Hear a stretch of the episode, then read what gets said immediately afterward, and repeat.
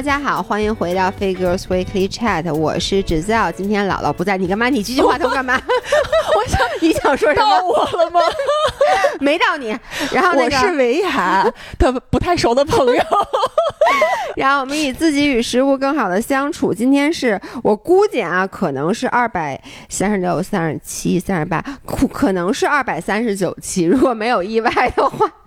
因为我们明天的音频已经录好了，然后下周三的音频是呃关于 Class Pass 的，然后所以可能是下周五啊，就先这么着吧啊，。你给我排这么往后啊？啊，怎么着你？哇塞，这前面是要挣钱的，no 呢？那行吧，先挣那。个大家听没听出来是谁呀、应该没有听出来，主要是太疯了，跟你真实的你平时自己的这个视频里表现的不太一样我一直这么纯粹。啊。是的，嗯我们今天又请来了悠悠，大家都知道悠悠和一农是姥姥姥爷的，死对不是叫什么 frenemy，就是既是 friends、嗯又是 enemy，我们共同的刺激大家，我们互相成长，就是共同激励对方。相伴而行。对，就是相伴而行，但同时又激励对方去变得更好。我真的有这种感觉。对对对，实话实说，我今天来路上我还在想，嗯，就是咱们当年就是一起做博主那个嗯阶段，好像也没剩下多少人了，就是运动博主。然后好像就我们四，可能因为有对方，就是咱们谁也不想先停下来。至少我觉得我现在已经不是运动博主了，所以 你是美食博主，变成了老百姓自己的屎尿屁博主。对我，我觉得就是你看，特别明显的就是。呃，因为我不上次说我特别喜欢你们的照片啊什么的，然后我就会觉得每之前啊，我是看完你们的内容以后，我有时候就会关掉，就当时咱们还没有那么熟的时候，嗯因为我觉得它会刺激到我，就觉得嗯怎么人家照片拍这么好看。后来呢，你和一农不就是把你们的摄影师米大就推荐给了我，对，后来干脆摄影师也共享了。对，摄影师也共享了。然后摄影师每次就会在咱们两边这儿互传八卦，你知道吗？说我刚给悠悠拍拍什么啊，我明天要去给一农拍什么，就这样。但是自从你给我推荐了摄影师以后，然后我们的照片也有了很大的提升，所以我就你看看，对。这不是朋友能做出来这种共享的事儿吗？你知道我想什么？想说什么？就是我在上学的时候，我在进入四中的第一堂课，就不是第一堂课，进入四中当时那开学典礼，老师当时说了一句话，说你有一个苹果，我有一个苹果，我们交换一下，还是一人一个苹果。可是，在学习的道路上，你有一个知识，我有一个知识，我们交换一下，每个人都有两个知识。我有一个摄影师，介绍给你一个摄影师，还是这一个摄影师。但是这摄影师挣了两份钱，摄影师非常的感激你。摄影师开心，摄影师很开心，对，所以我们现在就是我觉得特别开心，就是我觉得现在咱们算是好朋友了，是吧？啊，你你还这是一个疑问吗？是吧？是吧？我是是是我我至少是这么对，嗯我就这么觉得的。然后我觉得特别开心，就是而且在坦白讲。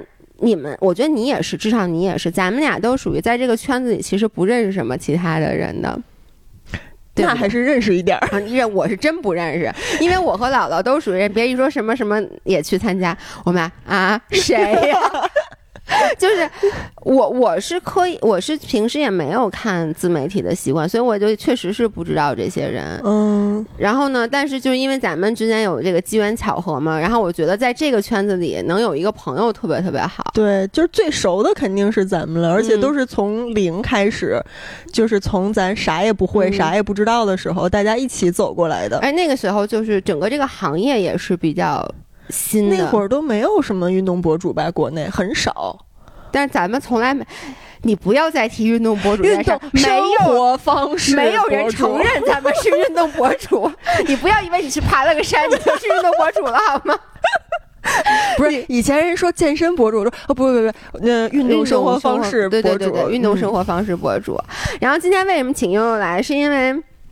我吧，他之前答应我说，以后我要是去徒步，他肯定陪我。所以那天我就给他发了一个，我说我四月初想去林芝徒步，然后他跟我说。你别跟我说我他妈现在就在西藏呢，说我快死了，我这辈子再也不要来。我至少缓两年，不想再进西藏。对，然后后来他就你知道吗？一般我们俩发微信，就是一般就是我发一条，他发一条。那一次就属于我发一条，他咣咣咣给我回很多条，就感觉这个人已经好几年没有跟人诉过苦了一样。然后就是，而且悠悠平时是一个情绪比较稳定的人，嗯，对吧？平时非常淡定，他真的非常淡定。我那次说那话就是都非常的极端，说我真的要死了，我再也不来了。所以他下来以后，我赶紧就把他拉了过来。我说：“你必须要给我讲讲你这次这个经历是怎么怎么要死没死的。”对你，哎，因为因为我确实对这件事儿一点都不了解。本来我刚才我们俩一起，我们俩刚一起去攀岩来着。对。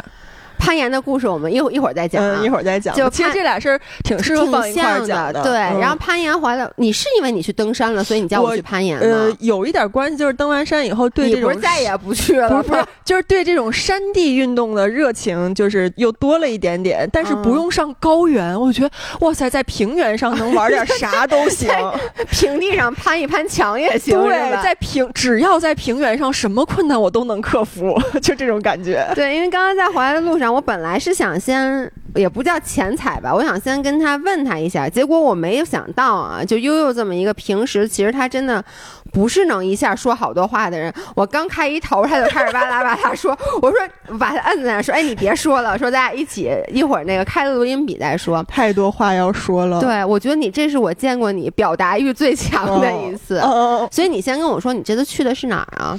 嗯，这能提品牌吗？可以提，可以提是吧？那个不是我，你提。你们知道悠悠这次是被谁邀请去的吗？是姥爷很喜欢的一个品牌，是吧？始祖鸟，你听过我音频？我我对始祖鸟的呼唤吗？哦，那倒还好像。哎，我你们音频我基本上都听啊。那可能你忘了是这样的。之前有一次我就说，我说我徒步，然后我就说我买什么东西，然后我说始祖鸟想买，就是买，最后没舍得，贵。然后姥姥就说说始祖鸟怎么不来那个投我们或者赞助我们？我就说始祖鸟咕咕咕。哦，快来！远方的鸟儿呼唤，大鹏鸟叫你，是鸟可能是听见这个叫声不太满意。就是我跟他说，我说始祖鸟，大鹏鸟在叫你，你听见了吗？所以，对始祖鸟邀请你去的，对，是是这样的，就是始祖鸟，大家应该也都知道嘛，是一个非常硬核的，然后一个户外，尤其是呃山地文化做的比较多的这样一个。户外运动的品牌，是加拿大品牌，我记得。嗯，对。然后呢，他们这次他们有一个系列的活动，就叫山地课堂，就有有的时候是就是这种一天的分享会啊、培训啊之类，就是让大家更了解大山，更了解户外运动。然后有时候就是几天的一个培训营、体验营之类的。然后他们这次呢，就是山地课堂搞了一个大的，就是搞了一个十个人的呃女子的登山队。嗯，然后，所以呢，就是一共十个女生一起去西藏，登上一座海拔六千零一十米的雪山，叫做洛堆峰。那那个你就是是一天登上去吗？嗯，整个过程是持续了不到一周的时间，然后但是冲顶是一天。就一会儿一具体给你讲每天我们都干了什么，然后总而言之就是说，呃，去登山了。然后这个登山和我们平时说什么爬爬香山啥的这种山不一样，是高原。闹呢，鬼见了都发愁，鬼见愁也得小一个小时才能上去呢。呃，就是高原山地，然后雪山去冲顶登山这样一件事情。然后我也是第一次。我之前对登山的印象非常模糊，就是鬼见愁。那那那那我还是能分出爬山和登山的。你之前登山登登过最高？我之前没有过登山，我只爬山。你现在说我还没有概念，登山和爬山的概念。登山一般大家指的都是那种高海拔吧？啊，我以为登山用脚后跟踩呢，爬山用前脚掌。就一般大家说去登山了，就是四千米、五千米、六千米、七千米，然后。这种是从之类的，这种是从就是你的起始点就是从零开始，呃，海平面开始，不不一定，就是每一个山的登法都不一样。比如说我们这次去登的这个落堆峰，它是一个虽然它海拔非常高，就是顶峰是六千零一十米，但是它是一个接近性很好的一个雪山。然后我们是可以开车，虽然非常颠簸，很很难走那个路，但是你是可以开车到海拔五千五、五千六的山脚下。嗯，所以我们我们等于冲顶那天的起点就已经。经在海拔五千五、五千六这个位置了。然后我们的爬升也有，就是爬升就是四百多米嘛。哦，OK，你对你从五千多爬到六千，就是一个四百多米的一个一个海拔的一个爬升。然后，但是有很多其他的山峰，它是需要你可能要分好几天登山，你是要背着帐篷，让有背夫，就是一般有背夫背帐篷。原来看那个书，就是说那个就是叫 Into the Thin Air，就是爬那个珠峰 K Two，他们等于都其实都是要从大本营，呃，就是。爬到大本营，到大本营就要好长时间，然后大本营一个 base 一个 base 的往上面爬。一般珠峰，呃，你要想登八八四八八八四八八八四零还是八八四八？你最新的数字应该是比你这高多呀，感觉感觉感觉你快了呀。在高原上还差两千八百米，你知道是什么概念啊？对我就是从来没去过高原。这样你从你去过西藏吗？我没去过。我跟你说，我这也是人生第一次去西藏。你怎么去的？飞过去的？飞过就是北京直接飞到拉萨，等于我从一个平原，就是我那天出发的时候，拉萨海拔三千六。我还看了一下我家的海拔三十四米，然后我直接飞到了海拔三千六。就有我到了对。我到了拉萨就就反，就过了一个小时，我就已经感觉到头疼了。然后我跟你说，高反最大的感觉就是像喝多了，以及就是你喝很大酒以后头会疼，而且头是胀，对，就是很胀，然后眼睛也发酸发胀，然后头也疼，然后整个人有点懵，然后有气无力的那种感觉，然后再加上发低烧的感觉，就是虚，然后心跳很快。就喝完酒也是心跳很快嘛，就基本是这种状态，然后呼吸很急促，有点胸闷。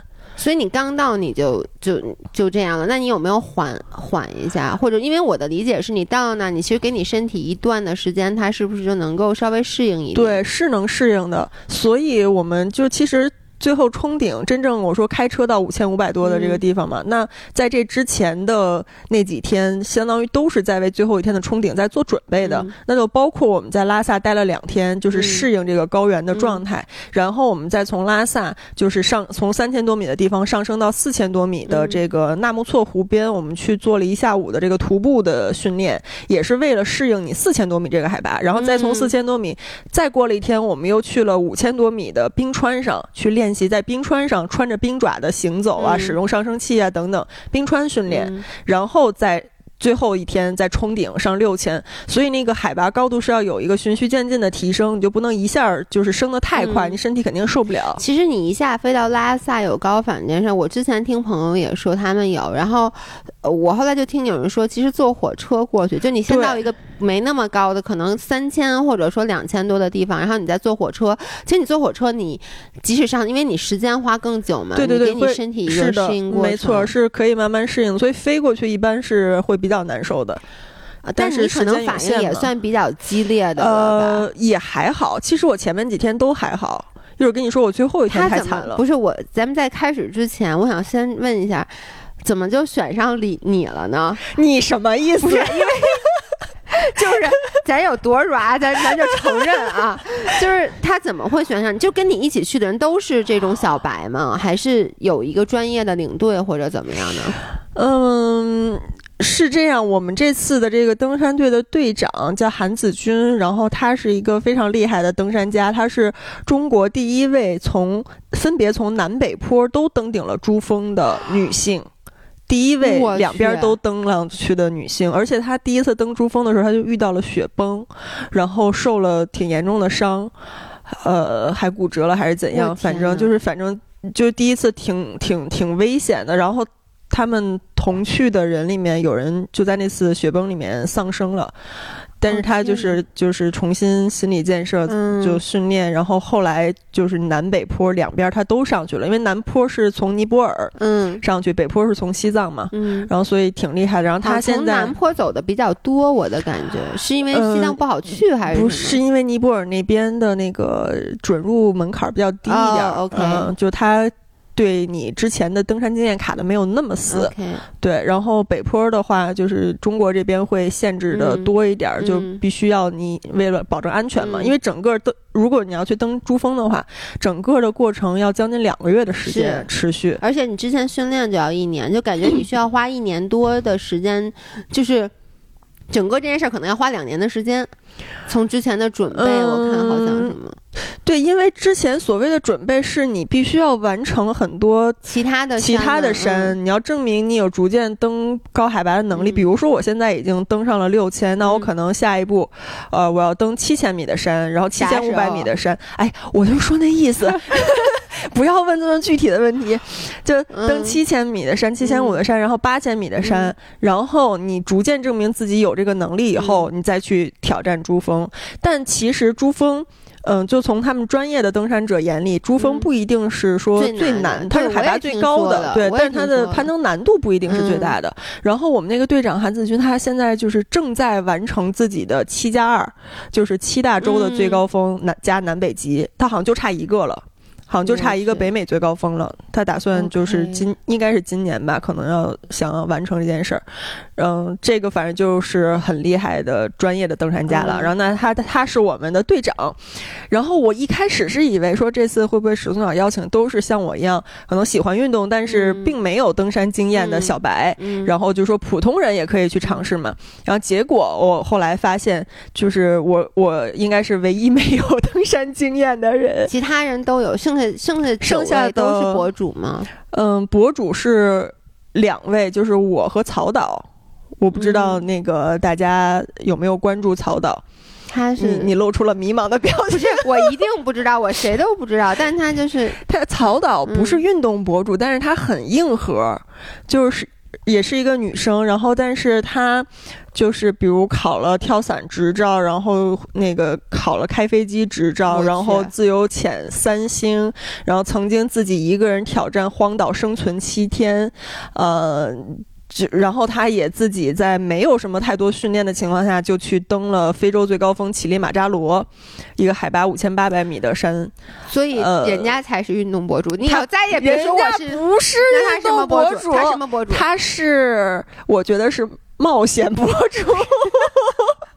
他现在做的一个做的很好的视频系列是职业体验，就是体验什么外卖员呀，职、嗯。体验那个呃国家电网的那个电缆维修的嗯。工人的职业呀、等等，就是哎反正很硬核，你就是说完了以后，我觉得我这拍的是什么？拍炒鸡蛋，给大家展示一下西红柿炒鸡蛋。但人家并不是运动博主 OK 对他就是做很多这种很很厉害的挑战的。嗯，然后我呢，就是可能也是因为我就是做各种运动的体验，就是尝试挑战一百种不同的运动，嗯应该吧？就是具体，当然人家就是客户为什么嗯具体就是邀请我去，嗯我也不那么清楚啦。但总之是以一个就是一个从来没有尝试过登山，但是很热爱运动的这样一个博主的身份，嗯一个新手的视角去体验参与了这次活动。嗯然后除了我们俩以外，剩下的人基本上都是登山爱好者，就不说特不一定特别厉害吧。但人家至少登过，对，但人人家至少登过呃五千米或者六千米，嗯或者有人可能上过七千米。嗯对，人家是有这种高海拔登山经验的，嗯就是喜欢这嗯这种运动的人。对，就是这么一个情况。然后我我真的是到那儿才知道，哦，只有我没有登过山，而且甚至我是第一次去西藏，我之前从来没有去过高原。你自己去的，你也没带薪吧？没有啊，自己。嗯，然后我跟你说，那天我就是跟曹导，我们俩住一个房间。嗯然后一开始的时候，我们还觉得哇塞，怎么品牌活动就也不安排个单间儿，就还得俩、嗯，俩俩博主住一块儿。后来我们俩每天在房间抱里，在一起，抱团取暖，幸好还有一个人。我们俩天天躺在房间床上，就是幸好给咱俩安排一块儿，这要是一个人，天天可怎么熬啊？所以他也有高反吗？都有，只不过是一个是说，呃，你如果之前上过高原或者有很多高海拔登山经验的话，你自己有心理预期，你大概、大概心里有个数，知道会发生什么，嗯你心态会不一样，心态会放松一啊点。那倒是。然后以及你大概知道一些怎么样能让自己舒服的方法，嗯怎么样调整。比如他们后来就说，就狂喝水，狂喝水，狂狂尿尿，然后你那个高反症状就会好一点。嗯，嗯，然后就是，总之他们会有一些方法来自我调节，自自己去调整而。且你当时我跟你说，我说你有没有高反药什么的，你说不让吃，我这个我我带了半包高反药，对这个我不能理解，为什么不让吃啊？因为因为我们是要去登山的，如果你只是去西藏旅游的话，你可以吃，就为了让自己舒服一点。但是我们要登山，你要上到更高海拔。如果你现在，比如说我在拉萨三千六，我吃了高反药，然后你现在身体是舒服了，但是到了海拔更高的地方，你更适应不了了，因为那个高反药呗，不行啊，因为那个高反药是就是，哎呀，具体的医学上我也不懂了，但是就是让你的这个身体能够适应现在这种低氧环境，然后它其实是。改变了你身体一个就是自然去适应这个环境的一个状态，等于它是还是通过这个药物去干预了嘛？那你干预了以后，你再上到高海拔，你身体又适应不了了，有可能你的这个反应会更严重。有可能你到登顶那天，你发现你整个人就完全瘫下去了，你根本就登不了顶。对，然后而且也不能吸氧，对，为啥？也不能吸氧，就是还是同样道理，你海拔越高的地方，你氧气越少。如果你在三四千，你开始吸氧了，你根本就。就不可能上去了。我问你，到最后让你吃高反药了吗？没有啊，不是。那你说最后一天了，你就再往上爬你就不需要吃。你六千都到了，你再下车六千不都快死了吗？那但是那你活着了，我这不是活着下来？你活着下来了以后到三四千，那你就不需要吃高反药。而且那时候你但我的意思就是，你如果三四千，如果他说不让吃，你刚才说那道理我能理解。但比如说到五千了，那我别吃。就是如果说你到五千，你的身体自然适应不了，就是反应特别。严重，你都没法走路，那你就别上了，你就是上不了，你是不能吃药硬着上。那所以他们攀 攀珠峰什么，他们都是带带氧气瓶的呀。呃，攀珠峰是要带氧气瓶，因为海拔八千多米的时候，那个氧气太稀薄了。但是你知道吗？有一些极限的登山家是无氧攀登啊，我知道，我就跟 free solo 一样。我刚想说跟 free solo，因为他太极限了。对他们，他们说就是到珠峰下撤的时候，如果有正在上来的人挡路的话，如果挡得很严重，他们可能真的会死在这儿，就是因为没氧，他得快速赶紧下去。我那天在 YouTube 上看一个视频，就是他其实现在他是在 criticize，就是说现在因为这个 permit 就这个许可证给的太容易了，导致谁谁谁都能上去攀珠峰。然后就有一个视频，就是因为你知道那攀珠峰最后那一点，大家都拿着那个冰，那个叫。冰镐镐就是等在那，因为你要等一个一个上嘛。但这第一，因为人太多了，然后呢，就是好多人就在那说，就就死在那儿了，就因为他可能等的时间太长了，他缺氧，对他缺氧，他就就掉下去了，就很危险。其实就是说，对。是，所以你就是要训练身体，从稀薄的氧气中摄取更多的氧气，空稀薄的空气，让让你的身体适应，就只能说是适应，能够接受这种环境。然后，所以这也是一步一步来的嘛，你不可能说普通人直接上八千米，你肯定受不了。所以他们那些就是登山爱好者，就是要经常去。登，然后六千米登几座，然后七千，然后逐渐你身体每次来高原的时候，它都会自动很快的进入到这种 OK 高原生存模式。OK，所以它能很好的适应。所以就有点像是不是给你开了一个省电模式的感觉？嗯嗯，我觉得我觉得是。哎，那你赶紧给我讲讲你们那几天都干嘛了？第一天到到拉萨。对，第一天到拉萨，然后主要前两天就是休息适应那个状态嘛。然后，但是其实你知道，在西藏的那些酒店，基本上房间里都有那个弥散供氧的装置，它会让你的房间有更多氧气供应。但是领队就让我们全关掉。就是不要，是不是特惨？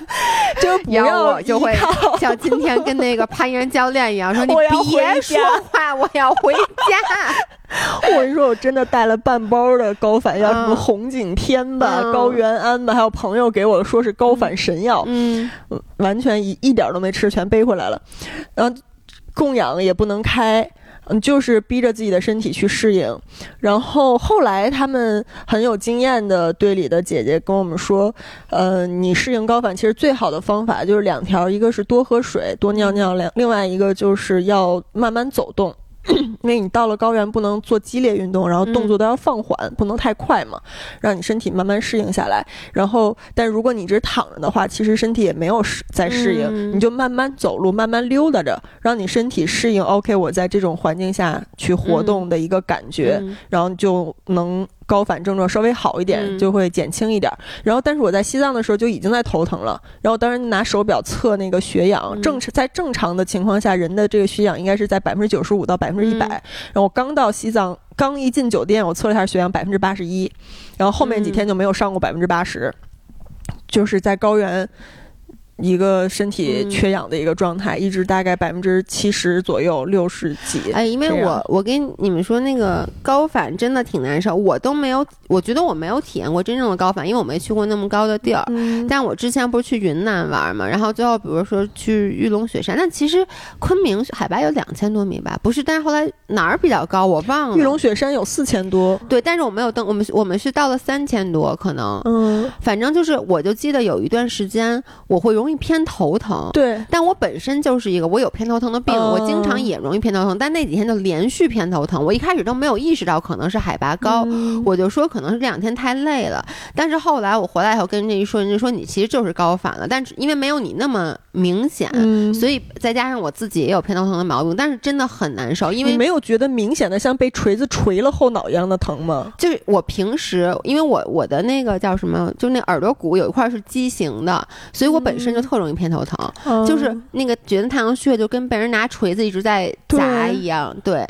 嗯那我无法想我是后脑和就是脖子，就是叫什么风池穴，你们小时候做眼保健操哦按的后边的那个地方。我我，但是我能想象出来，因为等于就是在我的那个基础上，可能再乘以十的难受，而且会有点恶心。嗯，反胃，胃口不好，嗯会容易恶心，然后心跳很快，因为你心跳快是一种身体的，代偿。对，是为了对泵血，把更多的氧泵对到心脏。对对对，是一种代偿反应。嗯然后我那个心跳真的很快，我平时在北京的时候，我静息心率六十多，就正常嘛。嗯，嗯然后我到了那儿以后，躺在床上的心率还有一百，我那一直是心慌的感觉，一直心慌，二十四小时心慌。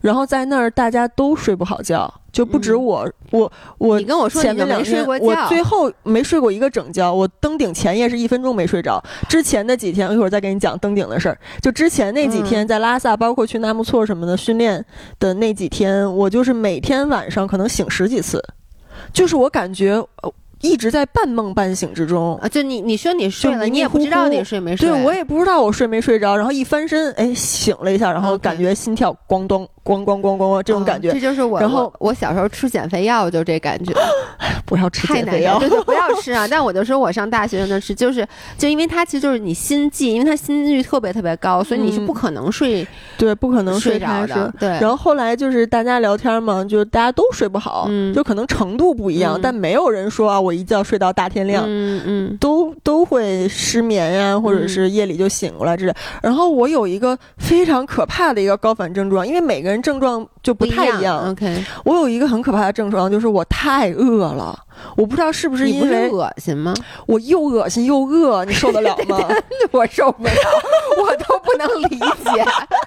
不是反胃是你没有胃口，就是我嗯看见什么我没有食欲，我不想吃，不馋。但是你生但是你生理上太饿了，饿到前胸贴贴后背，就饿到你就是胃在反酸反酸水儿，就是那种饿，就是东西很容易被消化吗？还是什么？是，然后以及可能因为心跳太快了，然后就对。代谢就是哇塞，哎，那你真的这个高原反应就是约等于减肥药，因为你知道，就那减肥药不能吃啊，那麻黄碱的那已经被禁了。但我就说我之前吃那减肥药，后来我都明白它那原理，嗯，其实就是它所谓的叫提高代谢率，就是让你嗯心率特别快，然后其实你整个的你的新陈代谢都特别快。对这样你吃什么都很快就被，对，但是你人体是承受不了那么快的新陈代谢的，嗯，你知道吗？很难受。就很容易出人命的。嗯，很难受。然后嗯我那几天我每顿饭都正常吃了，我晚上可能七点左右，因为嗯西藏那边天黑也很晚了，嗯比北京要晚两个小时。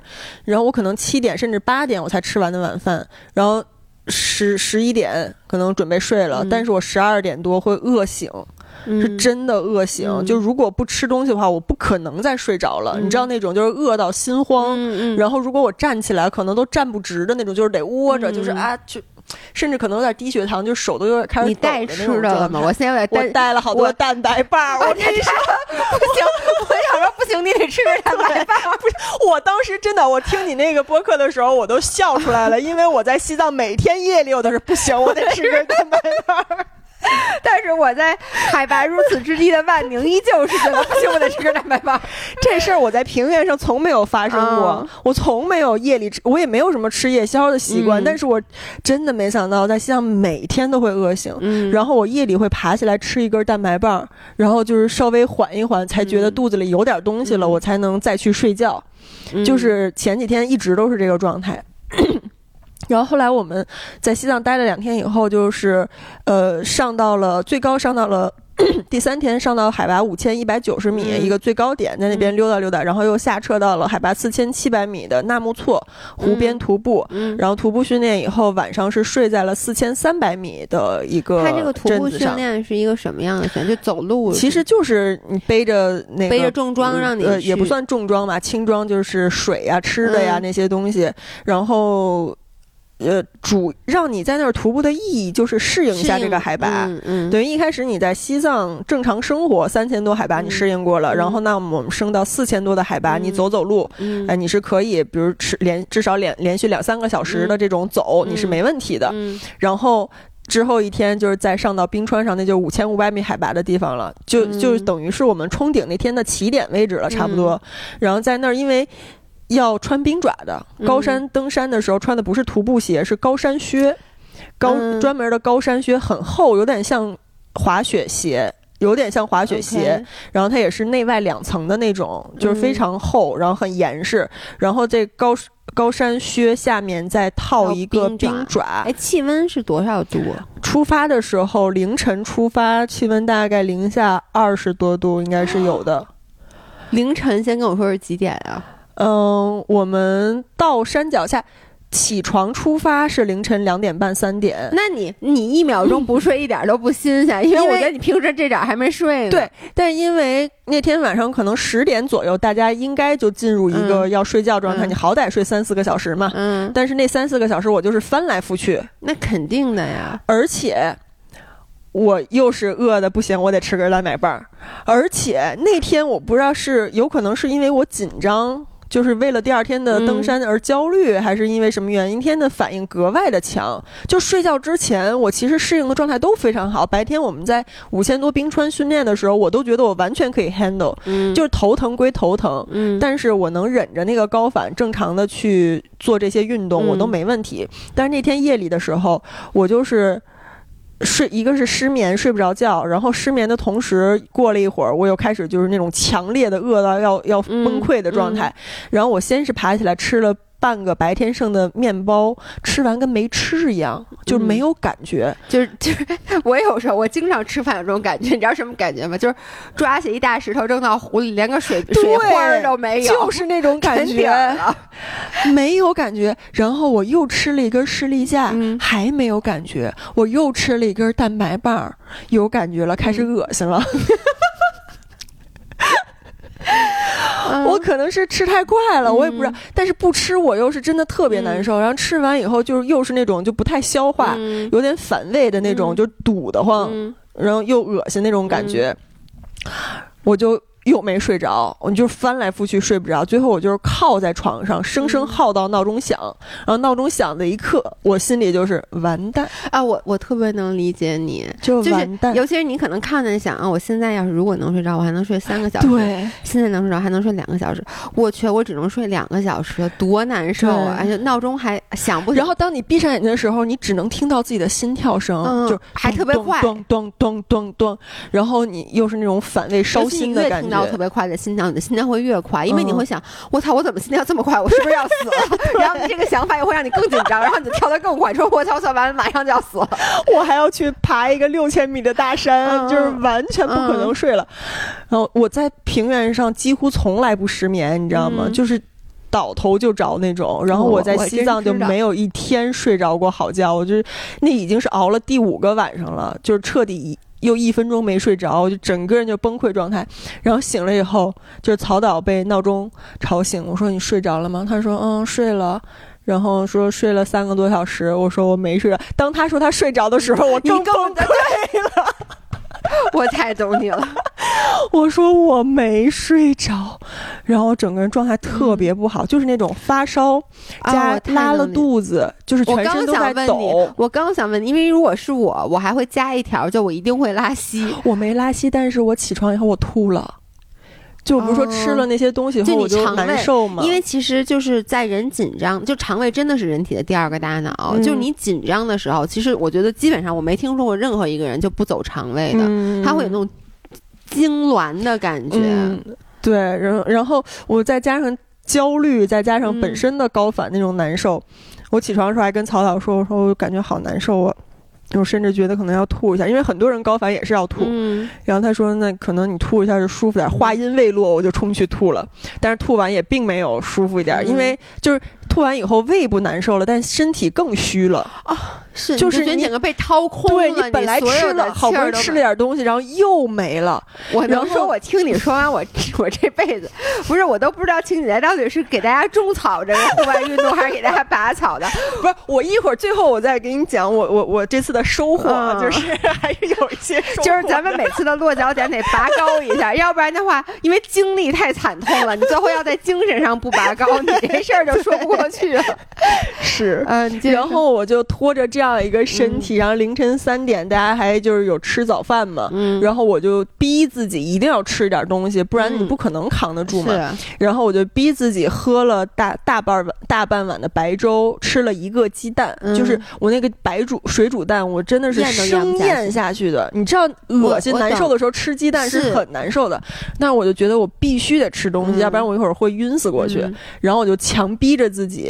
就是吃了这点东西，然后我当时看其他队员的状态，就是大家还能聊天，还能就是还 OK。然后我从到了餐厅到上车到整个车程一个多小时，我一句话也没有说。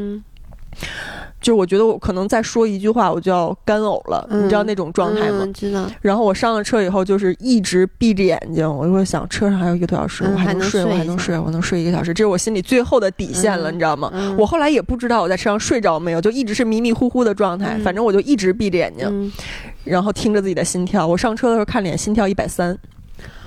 坐在车上的时候，心跳一百三，然后我踩腿一想踩到一百三都踩不上去，我跟你说，然后。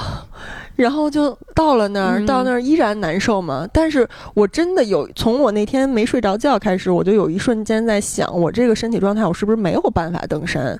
是不是我就不应该去了？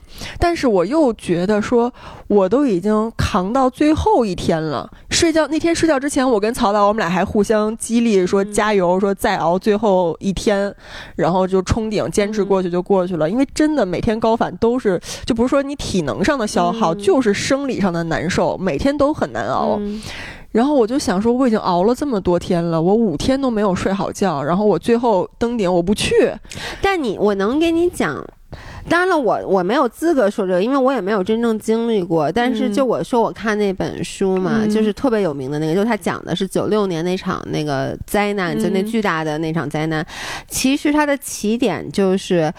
呃，我觉得就是，当然他有各种各样的原因，但我觉得有一个致命的原因，就其中有一个人，他其实在最后一天就是有点高反特别严重，然后有点发低烧，然后呢，但他就觉得，你想他都不是说我才熬了五天都走到，这儿他等于就是觉得过去的一年多，因为你从一年多开始报名，你开始准备，你去，他就觉得我一定要去，嗯，我都到这脚底下了，就最后就。Base Four 嘛，说我就今天一定要上，但其实就是因为他，因为他的状态不好，因为他一开始没走，他都他已经说我不去了，然后别人都已经去爬了，那个结果后来他就坐在那个帐篷里面就想。说如果他们今天都登顶回来了，我就只能听他们讲登顶的故事，因为你知道珠峰都不是说你每天都能登的，第二天就要暴风雪了，所以他最后还是决定去。但就因为他去了，他其实因为他的速度慢，他就拖累了别人，然后导致最后又有些人没赶上，什么暴风雪，就最后就死了一大半嘛。明白。所以就有的时候。但是你知道吗？我特别能理解你心态，因为如果是我，我你肯定会去。你连那大浪，人家不让你下，你都下了。就是你知道吗？就是道理是一回事儿，你其实也明白，有时候你要听从自己身体。但就是到那节骨眼儿了，你就老觉得你总是会觉得你是那个特殊的人，你会觉得你是那个 exception，你一定就不会遇到这种事儿。对，我觉得是这样。就是登山这个运动，为什么它是一个极限运动？其实不是极限在说你体能或者是什么。那只是呃，我觉得不太占大头的一个方面。我觉得最重要的就是你身体状高海拔那种身体状态的极限，因为到六千米这个海拔高度的时候，它的氧气含量是海平面的百分之五十四，基本上就是那么少啊，一半儿。你你你的氧气就是一半儿的含量，然后你每往上走十米，那个氧气还会不断的在下降，所以你的那种身体的不适是非常正常的。没有一个登山的人说我状态特好，然后我就是一切舒舒服服的，然后我只是累一点上去，不可能，每一个人都难受。我觉得这是登山的，就是所谓极限的点，就是你真的是生理上的身体的这种极限，你要去不断的去去突破那个边界。但是这个我觉得就涉及到一个说极限。运动的度的问题，我觉得所有极限运动都是在这儿，就是你突破自己的舒适区，挑战的那一点点和那个危险边缘，有时候就是一线之隔。就那个 boundary 到底在哪？对，我觉得这个东西，一个是要有很有经验的人，就是来帮你去把握，然后一个就是说你自己心里还是要稍微有一点数。只不过每个人，我觉得心态也有很大影响。有的人心理承受能力稍微弱一点，他就会保守一点；有的人就是稍微激进一点，他可能会往前。迈一步，但是我觉得这个事情真的也说不是百分之百的，不然就不会有那么多出事儿的了。我觉得我不是一个激进的人，我我是一个相对比较稳妥的人，相对比较谨慎的人。我也觉得玩极限运动应该要谨慎一些。对对对，我我其实这个非常同意。对，我觉得特虎的人不适合玩极限运动，太危险了。是，所以我觉得我相对是谨慎一点的。所以那天虽然我很不舒服，但是我有之前我有。咨询过，就是队里很有经验、上过七八千米的这些姐姐，然后我就说，当你们初次上到高海拔的时候，你没有这种身体不适的体验，那你们如何判断你现在的程度是 OK，还是说我不 OK？就是我还能不能再 push 我自己走一步，还是再走一步我就掉下去了？对。然后他们跟我说，就是你一开始可能自己不太知道，因为所有人到了高原都会不舒服。然后，但是其实像他们这些有经验的人，看你的状态是能看出来的。就如果如果你是那种很危险的、很严重的高反的话，别人一看你的眼神、看你嘴唇的颜色、看你说话的状态、你走路的姿势，就已经知道你不 OK 了。然后他们就是会阻挡、阻拦你继续走下去。然后像我们当时队里有一个女孩，一开始她。在三千多时候完全没事儿，然后到五千的海拔的时候，他就高反很厉害，就是在车里坐不直了，已经就是倒在那儿，然后吐，然后就是完全没有办法正常的去。他最后没有，他后来没有，然后他就下到四千多地方一直睡，然后我们那个领队他们就会经常去他房间敲门，说因为和他住在一个房间的另外一个女生也没有什么高海拔经验，所以担心。就他们是工作人员，不是那个要登山。然后就是说，他也没有太多高海拔的经验，所以担心如果他在睡觉的时候出一些状况，另外一个人识别不了，担心他的安全，所以他们就是每隔一两个小时就去看一眼，而且一定要把这个人叫醒。说因为在高原的时候，经常发生的情况就是这个人高反非常严重，然后因为高反导致的嗜睡，然后就在睡梦中就过去了。哇塞，这有点有点像失温，你知道吗？对，就是这种感觉。然后，所以他们就是说，如果是高反然后去睡觉的人，就不能让他一直睡，是很危险的事情。要不断的去 check 他现在意识是不是还清醒。如果很严重的话，就得还得再下降高度，然后甚至送去医院之类的。所以他们是有这个底线的这个意识的。然后也跟我说了一些，就一般在高海拔，如果是严重缺氧，可能就是。最常见就两种情况，脑水肿和肺水肿。然后是肺水肿，你可能会咳血，会吐血。然后呃感冒症状。然后脑脑水肿的话，你会意识不清，说不出一个完整的话，走路都走不了直线。然后。甚至丧失意识等等，然后所以我大概有数，就是你会知道说真的是因为高反导致的严重的情况会怎样。嗯，然后我其实，在那几天的过程里，我不断的在 check 自己。当然，人家也跟我说说你现在状态，我我知道你很难受，但是我看你的状态很正常，就是是一个正常的高反的一个状态，绝对不到说就是你受不了了，然后是可以坚持一下的这种。然后我也不断的在 check 自己的状态，包括那天早上起来。我也在想，OK，我现在虽然很难受、很虚，然后我头很疼，但是我意识是不是足够清醒？我走路是不是没有问题？我说话交流都 OK，嗯，然后看脸自己的唇色、眼神，觉得还算是正常，但就是一个身体虚弱的状态。我觉得眼神很重要，就如果你眼神是涣散的，就说明你其实，在接下来的不管什么行动中，你是没法做出一个理性的反应、快速的反应。对，然后所以我就是还是出。出发了嘛。嗯然后我其实当时的想法是说，我既然现在还 OK，嗯然后而且你那个时候我们出发那个点已经到了五千六百米左右嘛，就是我到了这儿，我都还是 OK 的。我不像说之前那个女孩说，一到这个高度，整个人就就就就嗯站不起来了那种。说那我现在还是可以走路，还是可以怎么样？嗯我只是很虚弱，所以那我还是可以走一走的。嗯然后等什么时候我真的觉得体力不支了，我实在不行我就不登顶了，我再下来。嗯我是这么想的，嗯对。然后所以我就跟着大部队一起出发了。然后当然这整个攀登的过程就极其艰难，因为你知道。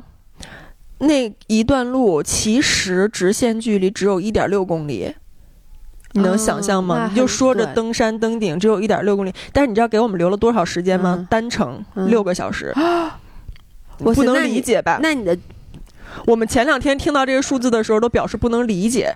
然后一点六公里六个小时，直线爬升四百米，四百米，然后曹导还算了一下，说大概好像是十几秒钟往前挪一米对对，我就可以。就对我就想问，对嗯但是你真的爬起来就知道，在高原上每走一步都很费劲，跟在平原上走路不是一个概念。嗯嗯，就是一开始我们刚出发的那段是相对平缓的一个雪坡，然后那会儿你还可以就是正常的走路，但也不是我们在平原上走路的这种走。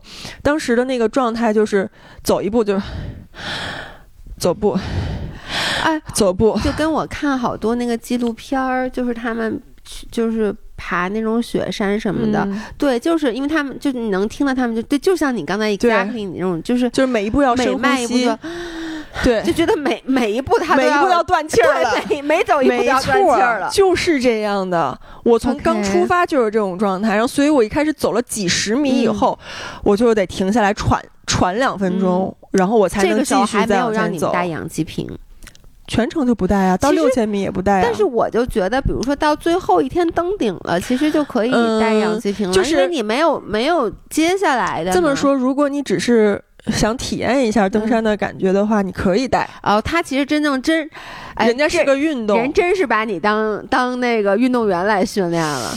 也不是不是，就是那我虽然是第一次登山，但我也是正经去做这个运动的，我不是嗯去玩儿的。我懂，但是就是谁都有第一次嘛。对，但是我的理解就是，等于说这个运动你第一次你就是不能带氧气瓶。你游泳你可以穿救生衣，但是你你真正想要认真游泳的人，不可能穿着救生衣游呀，对，但是如果说你是一个游泳非常不好的人，你第一次下海，理论上来说你是必须要穿救生衣。你知道我的我的点就是，因为你是一个没有登山经验的人，你很就算你你是很严肃的对待这件事儿，嗯但是对，你如果他不给氧气，你是有一些急救的准备的是有一些会备着。OK，对，那肯定是说你真的喘不上来气人家还是有氧那你肯定是要放弃了。就是说哦我不行了，我要放弃了。你这人已经不行，那你肯定是赶紧怼给你，然后给你哦扶着你赶紧下去，对吧？哦这还是一个急救的一个 backup 的一个嗯。措施。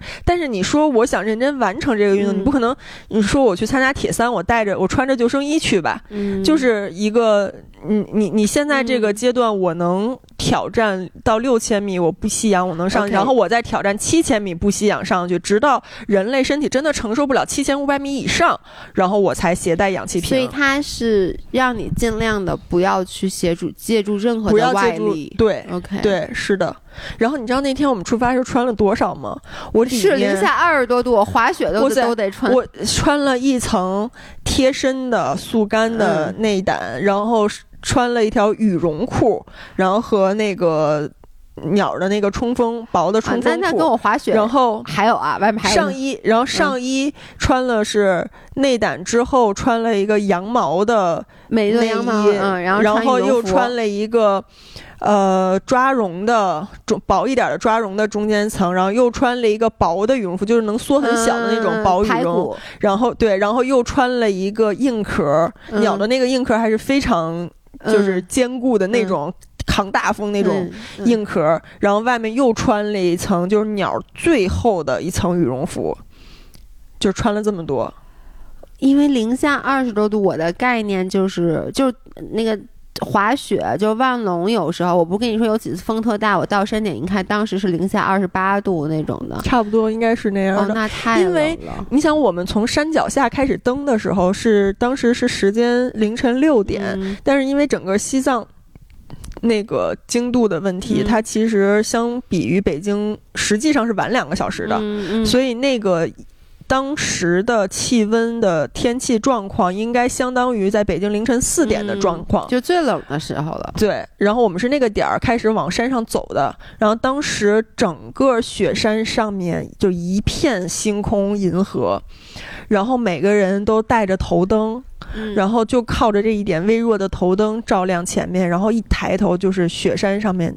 一片的银河星星，然后就这么走，然后走着走着天慢慢就亮了，那个雪山上面就出现了深蓝色的光，然后一点，那你那时候就是觉得。濒死，你知道不？可能想我能，我觉得如果是我，我会想，如果能死在这样的景色下，也也也算可以了，不 吗？想活还是想活？想着我要赶紧熬过去，我要回到平原，我要回家，我要回到平原。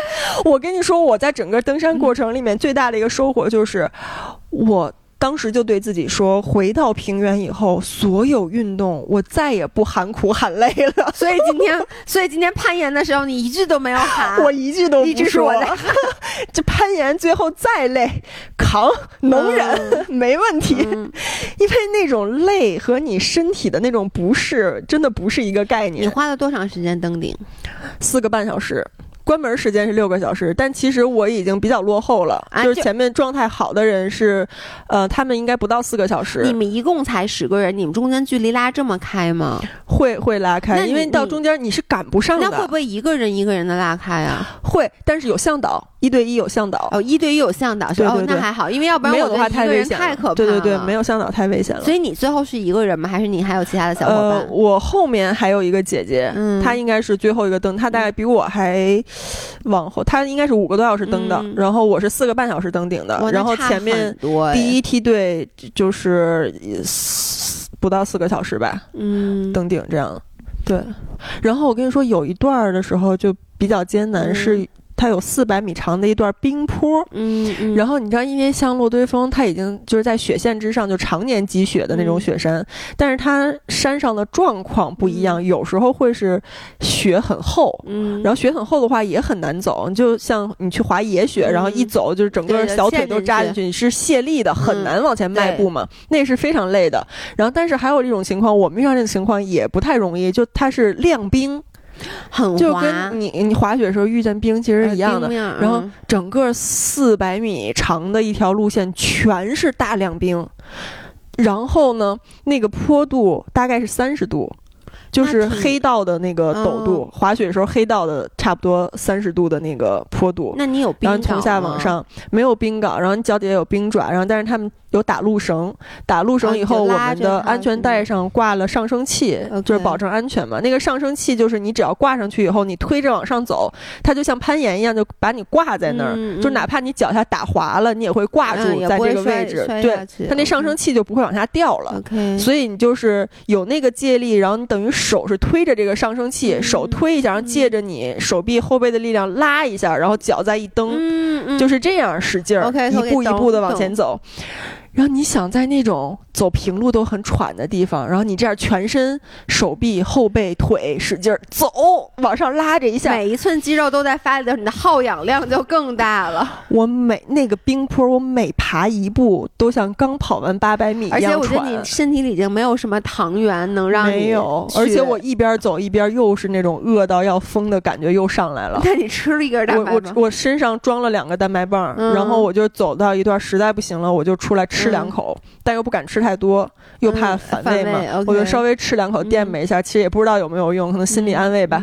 然后就再往上爬。我热量还是在呢，它还是能够烧一下，因为我觉得你这几天折腾的身体里的能直接供能的糖原应该是比较少了。对，然后那个当时带的水壶也都是加了葡萄糖，嗯嗯，然后就稍微能好一点，就大概就是一个小时稍微吃一两口这种感觉。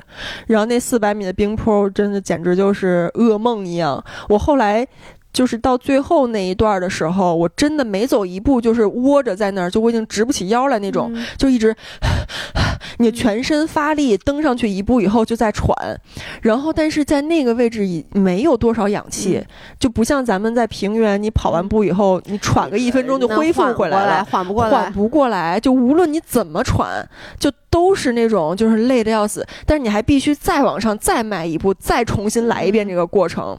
然后我当时那个向导在就就一直在旁边鼓励我，因为我有时候就会停很长时间，因为真的缓不过来。我就想说，等我心率稍微平缓一点，我再往上走。那没有那个 平缓的时候。向导是当地人吗？嗯，对，就是当地的藏族啊什么，他们就是对于海拔高海拔适应非常好，他们就不太 就很轻松。人家那肯定人在生的。哎，那你登顶那一刻。或者说你当时你哭了吗？哭了，我都。如果大家看我视频的话，现在都有点想哭。如果大家看我那视频的话，我真的我我很少会因为苦、因为累而哭。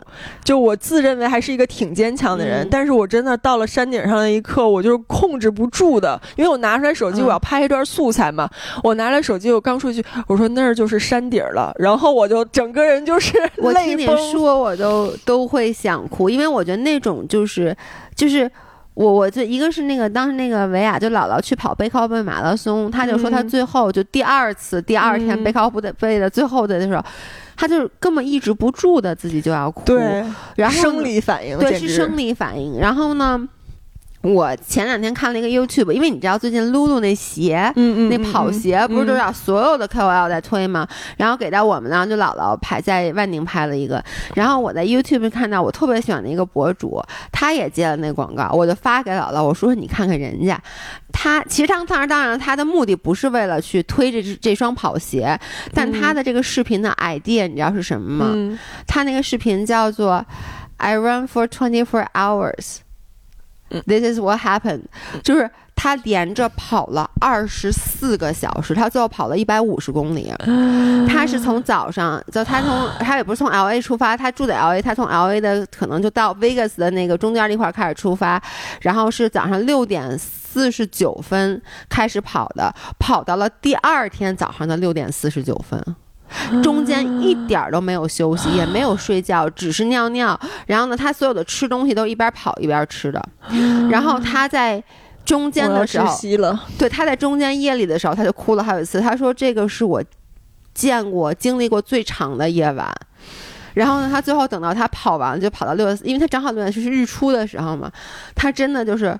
失声痛哭，他就是他的，就跟你那我的我的理解就是，其实是一样，就是当你经历了那种极致的身体和精神的那种压力之后，最后这件事儿结束的时候，你其实是无法抑制你自己的，你就会哭。但你知道最可怕的是什么吗？哭完以后还得下去。对，因为他我崩溃了。我刚还想问你，你是原路返回吗？是，所以那冰面在三十度的冰面走下去，能不能劈降啊？我我当时真的问我向导，我能不能坐在这儿拉着绳儿出溜下去？他说不行，你会受伤，因为他那个冰面就不是那么光滑嘛，就是还是有凹凸什么的，而且你搞不好你就歪歪了，你就整个人滚下去，那真的很陡，而且就。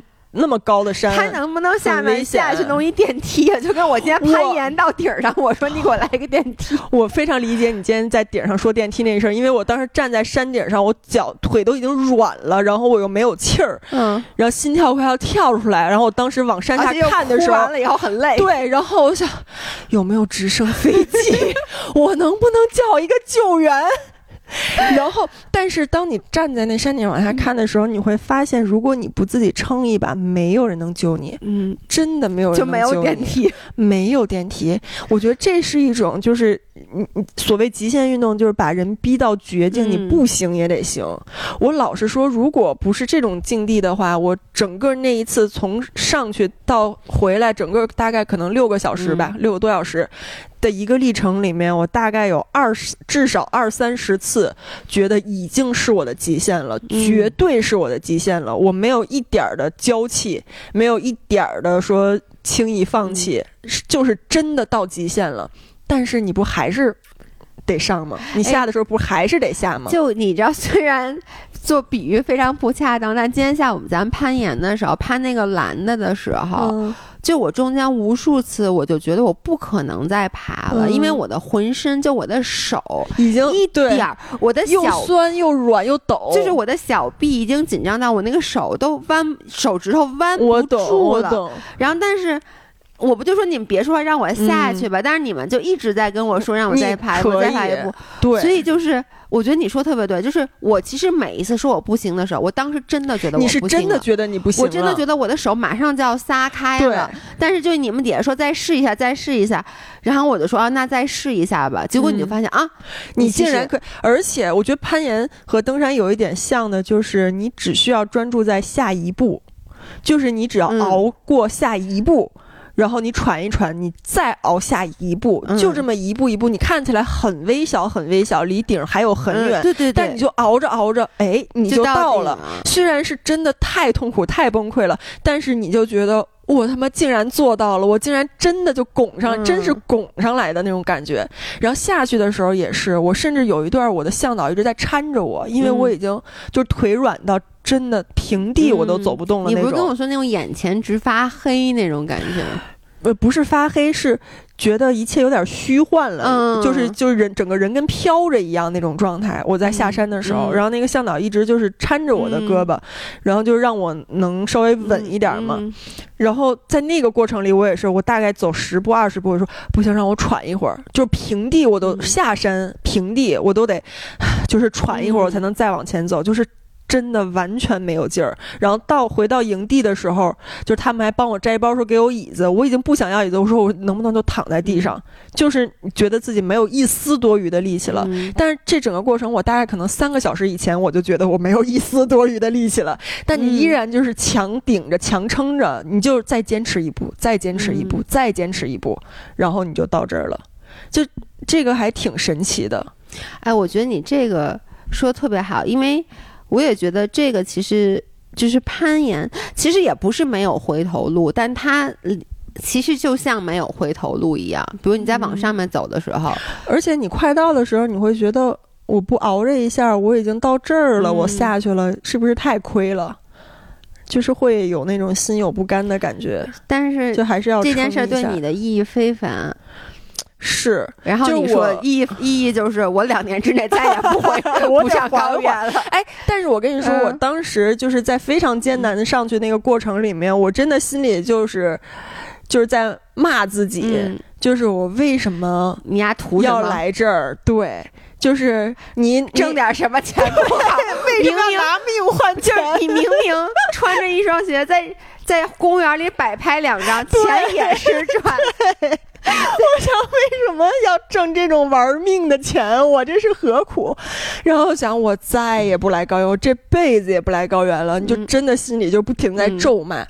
但是老实说，我那天晚上就睡了一个我在西藏唯一一个整觉，嗯就睡得巨好。因为当天下午我们就撤回到拉萨了，就是那个时候，你的身体，你看一下就等于从高海拔，感觉就回到了对同对对，就就是下来了很多，然后我就睡了一特别踏实觉，然后第二天一觉醒来，我觉得我又行了你，觉得我还可以再来一次？然后。那，现在不来，哎，我发现人怎么就是 就是好了，伤疤忘了疼，真的就是特别快你。知道极限运动，我我其实不是我对极限运动的态度一直是中立的，我也不是推崇它，然后我也不是说极限运动太危险了不要去参加。嗯我觉得这个是因人而异，有的人适合做极限运动，有的人就不适合做极限运动。嗯我觉得这个跟一个人的意志力、跟你的就是你的 focus 的能力很有关系。对对对，但是我就觉得，我我之前我不是说我看那本书，我其实，在音频里说过好多次，因为那本书对我的意义非凡，我看了很多遍。就是那本书其实最打动我的，既不是书里的任何情节，也就不是书里的任何的情节。坦白说，你知道是什么吗？嗯是那本书当时他最后幸存下来的人，我记得是大概我忘了是几个啊，八个还是几个。然后那本书我看的时候已经是再版第六次了，他每一次再版都会在后面写。在这本书出版的第七，比如第五版的时候，谁谁嗯当时的幸存者谁谁谁谁谁谁在哪一次攀登中又嗯又丧生了，嗯就是我觉得所有的极限运动，就是那些人，你看，如果是我经历了那么大的一场嗯。灾难，我可能这辈子也不去不去爬山了。嗯。就像你说的，就是比如就是那那个你们那个那个领队，他不是什么受过重伤，崩。在经历了雪崩，自己受了重伤，看，然后并且自己的队友就是丧生了，可能再没有勇气了。但是真正做极限运动的人，嗯，他们就是好了伤疤忘了疼。对，一次又一次，然后极限运动最终，要不然就你老到真的再也做不了了，要不然就是死在这条就是路上，死在这条路上。因为那本书就是当时你就觉得那些幸存下来的人，他那个记，因为他特别强，那本书的作者他就是攀登爱好者，所以他嗯写的特别特别好。它里面去详细描述了每一个幸存者和不幸的人的故事，然后你就觉得那些幸存者能活下来，真你妈真的是太走运了，你知道吗？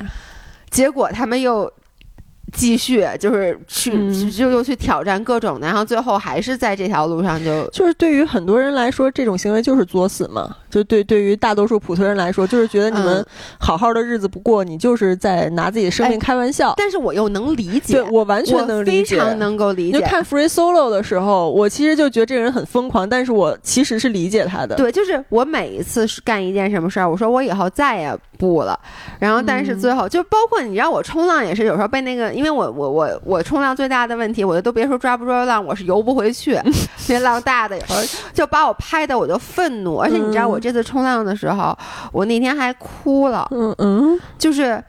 其实就是我最后一天请教练，然后那下午那个教练教我独浪，然后我最后我我一开就就是怎么说呢？我一开始几道浪我抓的挺好的，那后嘛、嗯后来那个浪就不好了，因为风特别大，浪就变碎了，嗯再加上我也累了，我就连续好几道浪没抓住，嗯，然后我就急了，你知道吗？你能理解我？本来我就是一急脾气，你需要被冲浪改造一下。然后就是那浪，教练都说这道浪不用抓，但我还是去抓，然后就嗯每一道我都要去抓，就是老抓不住。到最后一次，就是我就从那个板上就就掉了以后，那个教练就说。说你干嘛要这样？就是你为什么要？他那么一说，我就更生气了。然后我就，我就哭了，然后就把板一摔。我说，我说再就站在海里，我说再也不冲浪了，我说我他妈再也不冲浪了。什么破运动呀？对，然后我说我不冲了，行不行？然后那教练就懵了，然后教练说说咱们再试一次，就是，但是然后他说完以后。我说好，然后又啪的又啪啪啪回去。其实我我是能理解的，我觉得咱们俩是属于中间，就是咱们比普通人可能更多了一份嗯，那种但我作死们的劲儿并不。想玩命，就是我们是我觉得是属于有挑战精神，愿意嗯冒一点险，但是我们并不想真的玩命，还是挺但是还是惜命的，对，还是惜命。但是你看，像 Free Solo 里面那个人，他是真的置生死于度外。他就觉得，如果我这辈子不做成这件事儿，嗯我就跟死了也没区别。就是嗯生死并不是一件那么严重的事情，但我不去做我真的内心向往的事情，才是最可怕的。我能说我不懂啊？别千大家千万又要在不要在留言里面骂我。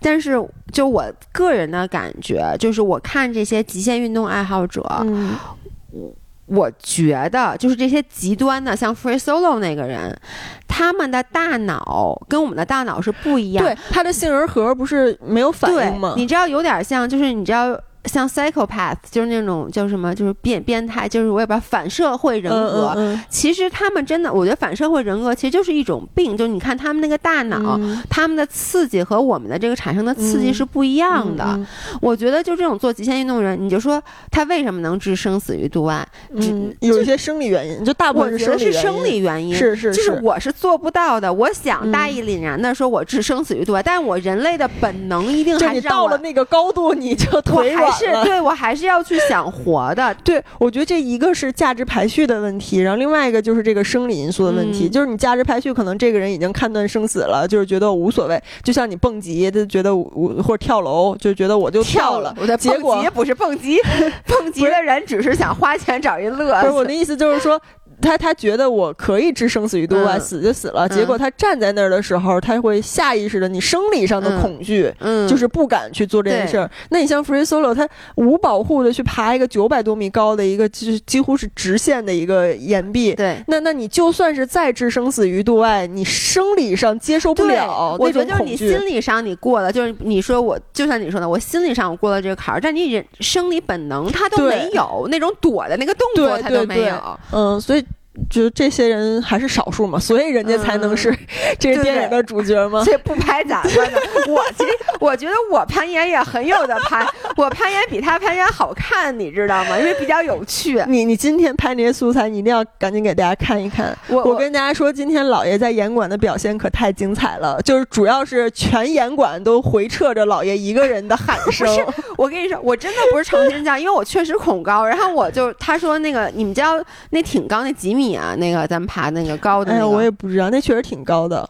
有有个四五层楼吧？对，我觉得真的挺高的，十几米。然后他是爬到那个顶上以后，其实当你身上拴着保护绳，然后其实你最后当你到顶以后，你其实就松手，然后就是自然。那它当然了，不是掉下来，它那个保护绳是会给你减速的，让你下来。可是你知道，就松手的那一刹那，忽悠一下子。其实忽不忽悠，就是我觉得松手这件事儿本身对于我来说，他的恐惧特别特别大，就是。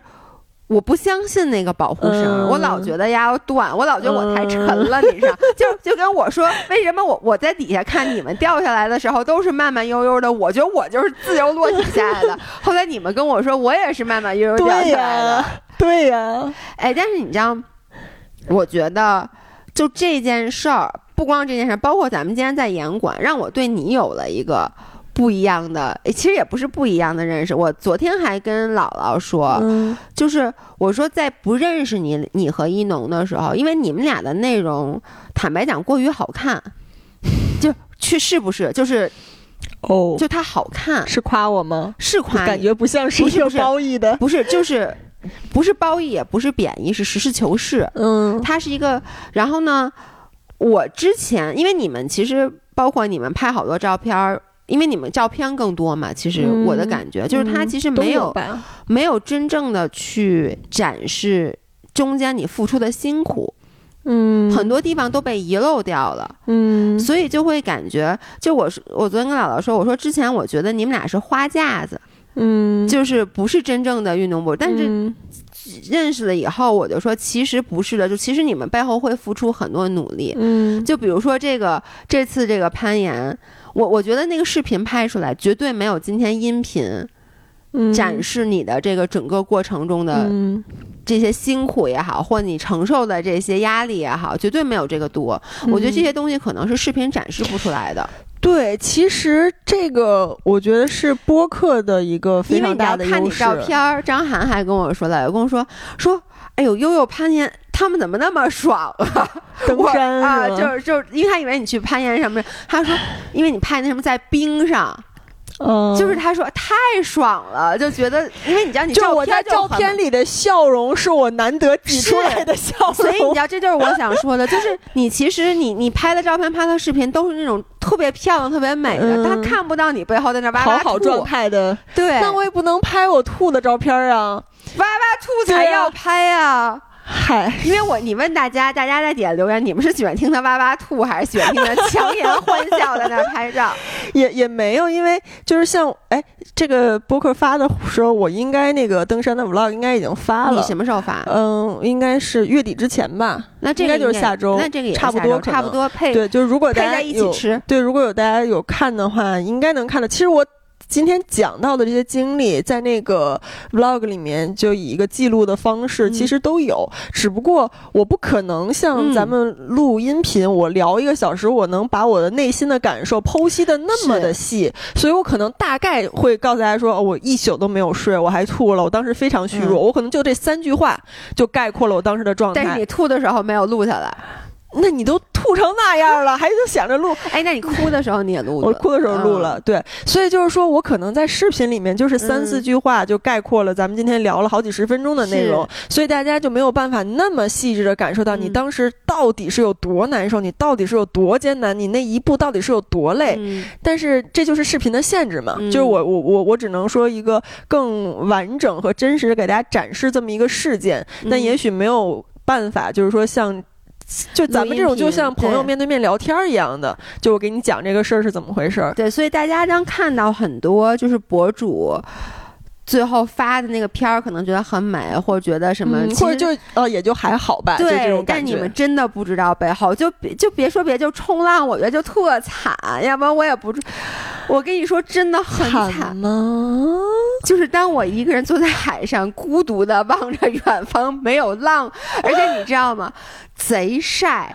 然后呢，我那眼睛不做了隐形眼镜的手术就是很多年前做的那个，就是我其实看不了强光，哦就是那个强光我是睁不开眼睛，嗯我会不停的流眼泪。你知道冲浪高手也可以戴墨镜，我知道，但是我问了，不行我问了，因为我当时真的睁不开眼睛，我太难受了。然后呢，嗯我就抱着板子就回去，然后就最后一天，因为那太阳太大了，嗯我就去问那个打浪的那些人，我说我能戴墨镜吗？他们说你不许戴，就把我给轰回去。我最后都有点不想冲了，嗯因为就是一个是我我之前不说过老爷公就冲浪吐了吗？嗯我最后一天就差点吐了，因为首先我在冲浪之前吃了一顿特别饱的早饭，然后呢我就去冲浪，然后那天又没有什么浪，冲的时候很少，大部分时候就是。老人与海，然后呢，太阳又特别的亮，我就睁不开眼睛，嗯我就闭着眼睛坐在板子上。你看，但是你知道，虽然没有浪，但它那海是忽悠忽悠的，我真的觉得我坐在上面就整个人就晕了。有时候是会有那种晕船晕浪的感觉，对是是有的，嗯，所以就是我觉得，但是还好吧，就是反正我对冲浪，我觉得它给我的嗯享受的感觉远远大于。恐惧啊，痛苦啊，难受啊！就冲浪对我来说，你是一几乎就就是不痛苦。我最早的时候不是在巴厘岛学嘛，嗯但是在巴厘岛只是学会了技术，没有太多的感受。然后后来我在巴厘岛学到什么水平了？其实是可以自己抓点小浪，就是教练在旁边喊着，你自己能抓点小浪，因为巴厘岛浪好。嗯是真的是因为浪好，嗯我在巴厘岛连续学了三天，第三天的时候就是已经去了稍微深一点地儿，就不是白花了，嗯已经是绿浪区了。嗯然后教练给我喊，我是能，就是虽但然成功率不高对对对，吧是是那个软板。嗯然后就疫情，我就大半年就没有下海嘛。然后后来就是在 C C 他们那儿。嗯就又跟 C C 和铁人又学了一段时间，嗯然后我就是彻底找到了那个冲浪的让我非常 enjoy 的点。你 enjoy 的点是站起来还是什么？不是，是整个这个运动本身就是。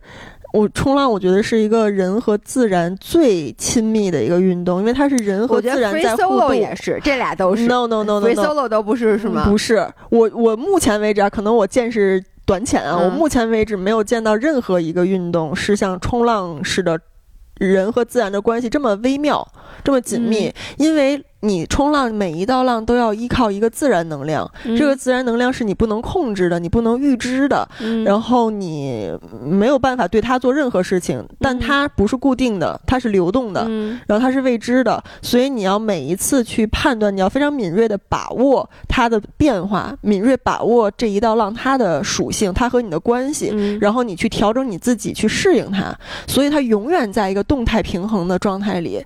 就你这道浪，不管它属不属于你，你都会对它做一个判断。然后它也许过去了，然后也许你去抓了，嗯然后都是在你去评估这个自然流动的过程。然后，如果你技术越来越好，你会越来越知道这样一道浪我怎样去驾驭它。姑且叫做驾驭吧，就是你怎样能去抓到，你怎样能在这道浪上做动作，尤其到后期后这道浪又没了，变成了下一道浪，它又得重新的去评估。对，所以它永远是一个动态的过程。嗯我觉得这个是最有意思的点。其他很多户外运动当然也好玩，也很大自然，比如说滑雪呀、攀岩呀，然后徒步、登山等等。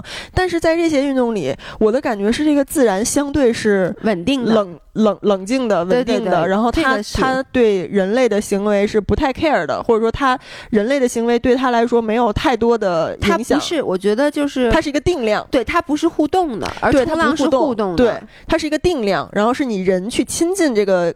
定在那儿的自然、嗯是这种感觉，但是冲浪就是我说每一道浪你冲的好，都是人和自然的要合力的作品。对对，你只有你自己，你再怎么努力也没用。然后只有这个浪，你自己不努力也不行，嗯就浪就浪费了。嗯，然后所以一定是你好，浪也好，然后相互之间又配合的非常在点儿上。尤其到后期，我们可以走一点板儿，可以做点加减速啊，变换方向，能做动作的时候，嗯你会知道每一个动作都对你在浪上的位置、速度、把握浪形嗯等等都有要求。所以你必须对这个浪有把握，你才能把这个动作做出来。有的这个浪它来了，你能冲起来，但它就是走不了板儿，它就是做不了一个回转的动作，那你就没法做。你自己再想也没辙。所以我特别特别喜欢冲浪的这种感受，就是你像你上次说的，就是很有禅意，然后又很像人生。我就经常觉得在冲浪的过程，我一边是在运动，一边就是在大脑保健 啊。我跟你说，我真的我在冲浪的时候一直在思考人生。上一期里面，我我跟大家说，我说我觉得有的浪你就只能浪费掉，对，就是它就不是你，它真的是我的一个顿悟，就是。然后我今天还有另外一个顿悟，就是我今天跟你说的那个，就是大家可能不知道，因为你们之前我跟你们说过，我对那个移动的物体之间是距离是没有任何 sense 的。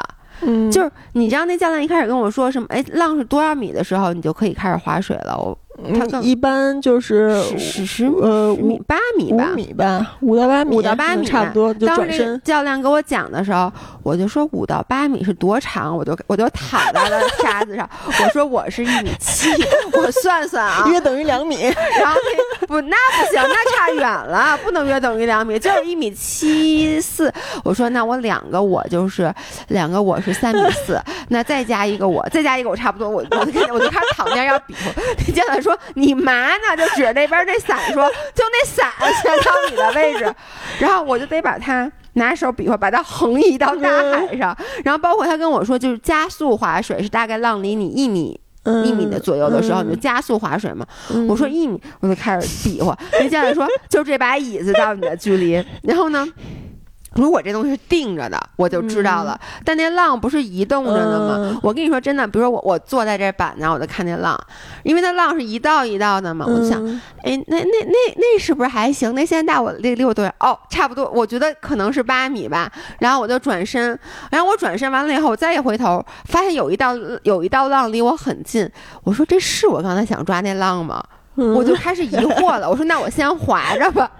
然后呢，就是很多次情况下，就是那个浪就就从我身子底下就划过去了。当然了，我也不知道，也可能这道浪就不是我要抓的，因为浪不是说你你看上那道浪，它前面还有好多道别的浪，但每个浪身上它没有标记，你知道吗？它要是有个号，没写名字，对，它要有个号，穿的衣服也一样，都裸着，对，或者它的色儿不一样，我也能认出来。你呀，都长一样，你知道吗？尤其是你还动换，就是你说的，它是一个动态了。我一开始认识它的时候。他才三岁，他现在二十岁了，我就认不出来他了。所以每次我都是，我一回头，我是不是你？是不是你？然后他就过去了。然后呢，这个时候呢，有的时候我就坐起来。但你知道，有的时候就是你划着划着吧，而且甚至有的时候我没想抓浪，我就说我是不是待这地儿太深了？我说我往里面往外面游一游。我游游，突然回头一看，哎，后面这道是不是还行？我就开始气了哗啦开始划水，结果就抓住了。嗯，然后呢？我我后来就想，我觉得这个真的也很像，就是人生中的机会，就是首先可能你认定的机会未必就一定是你能抓住的，有时候也有一些歪打正着，靠运气。而且我我不觉得是靠运气，我觉得就是如果说。你没在划水，嗯，就你没有转过身，已经处于划水的状态、加速的状态。那这张捞再好，嗯，你也是抓不住它的。你为什么能有时候歪打正着抓住了一道不属于？因为你上一波想抓错过了，对，因为你已经做好了对，你已经做好了准备，你已经在划水了，你速度摆在那儿，那这道浪来了，所以就是说你还是就机会还是给有准备的人的。所以你不管就是。你可能不要那么有功利心，说啊，我一定要去做什么，但是你的准备是要时刻的在在做着的。是，所以我我真的觉得冲浪是一个非常哲学的一个运动，就是嗯，很多浪人都说冲浪到最后它像是一种宗教，就是会让人。呃，很虔诚的觉得这是就是自己所追求的至高无上的东西，就是可能有点悬了啊说的，但是就是它是一种生活方式，以及很多真的非常热爱它的人会把冲浪作为自己生活的第一优先级。就是我就像你们上次聊的时候说的，呃，我我一天的生活怎样是围绕冲浪的？我今天要去哪儿？是看哪儿浪好，我去哪儿？然后今天上午有浪，我上午就去冲浪，下午再干别的事儿，然后是。甚至这一个月，如果浪都好的话，我就先把工作排开，我就冲浪。等浪不好的时候，我再去工作。所以用让浪决定了你的生活状态，以及他们就会觉得，我其实是非常能够理解他们那种感受，就是我只要能够冲到好浪，就在保证我生存的情况下，只要能够冲到好浪，我无欲无求，就什么物质生活、大房子、豪车，我不需要，我就是需要好浪。对，你知道当时我和姥姥在那个万宁认识了那个。阿苍老师，对他不就是一过去两年一直就在房车，就跟着浪跑嘛。然后我和姥姥还在讨论，就是我们俩能不能接受这种生活。嗯就是 on the，就是一边我就是真的是很羡慕他，嗯但另外一边我又觉得我可能还做不到那种嗯无欲无求，就我跟着浪跑，主要是我也抓不着那浪跑到哪儿了，你你再 练练可能就行我也。抓不着，可能就是我又还想要一点都市的生活，嗯就可能要找一个 balance。但我觉得你就是比我，我我我我觉得我早晚有一天会，哎，我也觉得是，我我觉得你快了，我跟你说。嗯，我我觉得现在就是说，在一个平衡的状态，就像你说的，你现在的生活完全被浪 暴左右。我跟你说，悠 我在悠真的是平衡跟我说，马上要有大浪，我要去万宁市，然后就开始收拾对，我是每个月，因为我现在每个月去冲浪大概一周嘛，然后我是看浪报，呃，是自己的生理期什么的不重要，都 都可以那个克服。然后但是优思明可以吃起来，我对我都是适合，就是都是直接克服，就是有棉条就行。然后我都是看浪报这个月，然后因为浪报能预测十五天嘛，就我先大概看一下未来十五天大概什么时候会起会起浪，对。然后我就看这一波起浪的时候，我有没有任何可能能把我的工作安排开。嗯，我哪怕前几天特别忙，然后把活儿都干了，嗯或者怎么样的，我就把那几天时间排开。但凡能排开，我一定立刻就去。如果实在排不开，我赶紧看下一波是怎么着，或者说我能不能赶个尾巴。就所以，我基本上的时间安排是要看 浪跑。对，因为你你知道，就是还是回到我刚才说，就是以前我就觉得你你是虚的，就我真的以以前以为哪种虚啊？就是因为体你虚还就不是就你？说你尝试一百种运动嘛，嗯然后我就会觉得你可能。呃，怎么说？就是为了拍内容而去尝试这些运动，但我后来发现你不是，你是一个很努力的人。那个 C C 给我讲了一个故事，嗯我觉得咱俩这点特别像。嗯 C C 跟我说说，你知道吗？说悠悠，因为我说悠悠就学得很快啊，我说他又、嗯其实他冲的又不多，然后但是他你看他现在就很好。然后 C C 跟我说，你知道悠悠怎么冲吗？